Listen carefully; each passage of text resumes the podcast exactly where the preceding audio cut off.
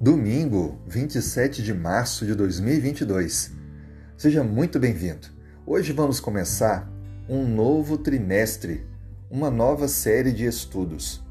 Estaremos aprofundando um pouco mais sobre Gênesis.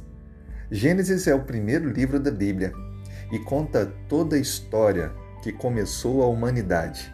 Nós vamos aprender muito nessa nova lição. Eu tenho certeza disso.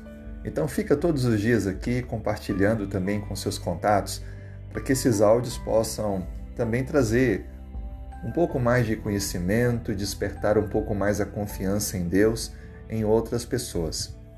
O nosso texto, é claro, não poderia ser diferente. Gênesis 1, verso 1, onde a Bíblia diz: No princípio, Deus criou os céus e a terra.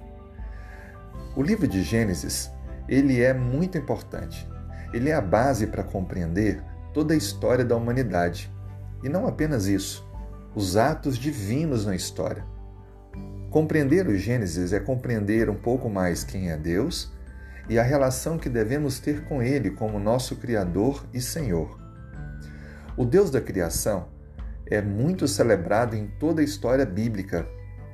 O salmista diz sempre: Louvado seja o nome do Senhor, fala sobre a criação, fala sobre os atributos de Deus, e é importante salientar aqui que Deus tem atributos que são comunicáveis a nós e atributos incomunicáveis. Atributos comunicáveis são aqueles que nós podemos também desenvolver, como a bondade, o amor, a fidelidade, ainda que com defeitos, com falhas.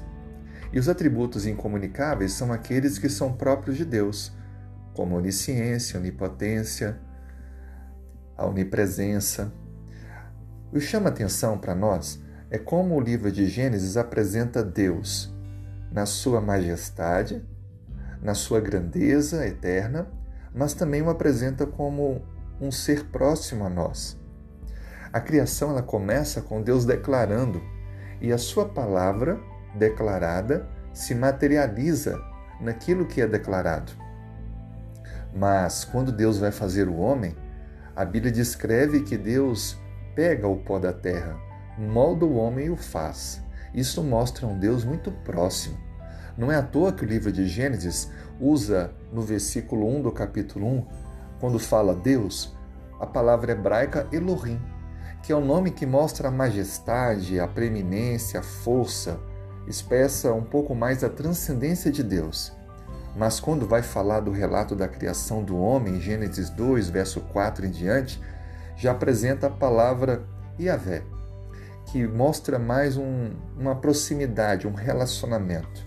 Por isso que esse duplo conceito que aparece em Gênesis 1 e 2 reflete um Deus que, apesar de poderoso, gigantesco, eterno, ele também é próximo, é amoroso, se relaciona e quer se relacionar conosco.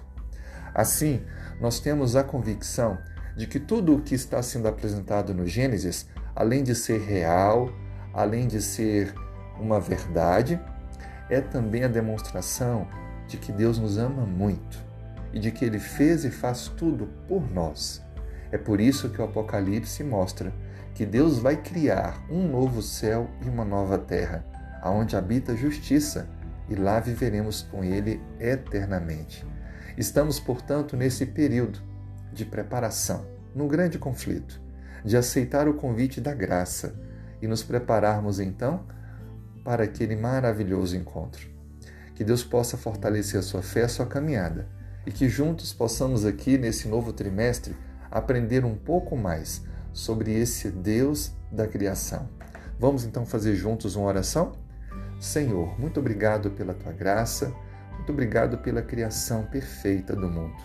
O pecado trouxe a maldição, a dor, a injustiça, mas cremos que o Senhor fará um novo céu e uma nova terra. Aumente a nossa fé, fortaleça a nossa caminhada, que possamos olhar confiadamente para Jesus e poder encontrar um Deus grande, mas também um Deus próximo que nos ama. E assim, nos relacionarmos contigo a cada dia mais. Oramos em nome de Jesus. Amém.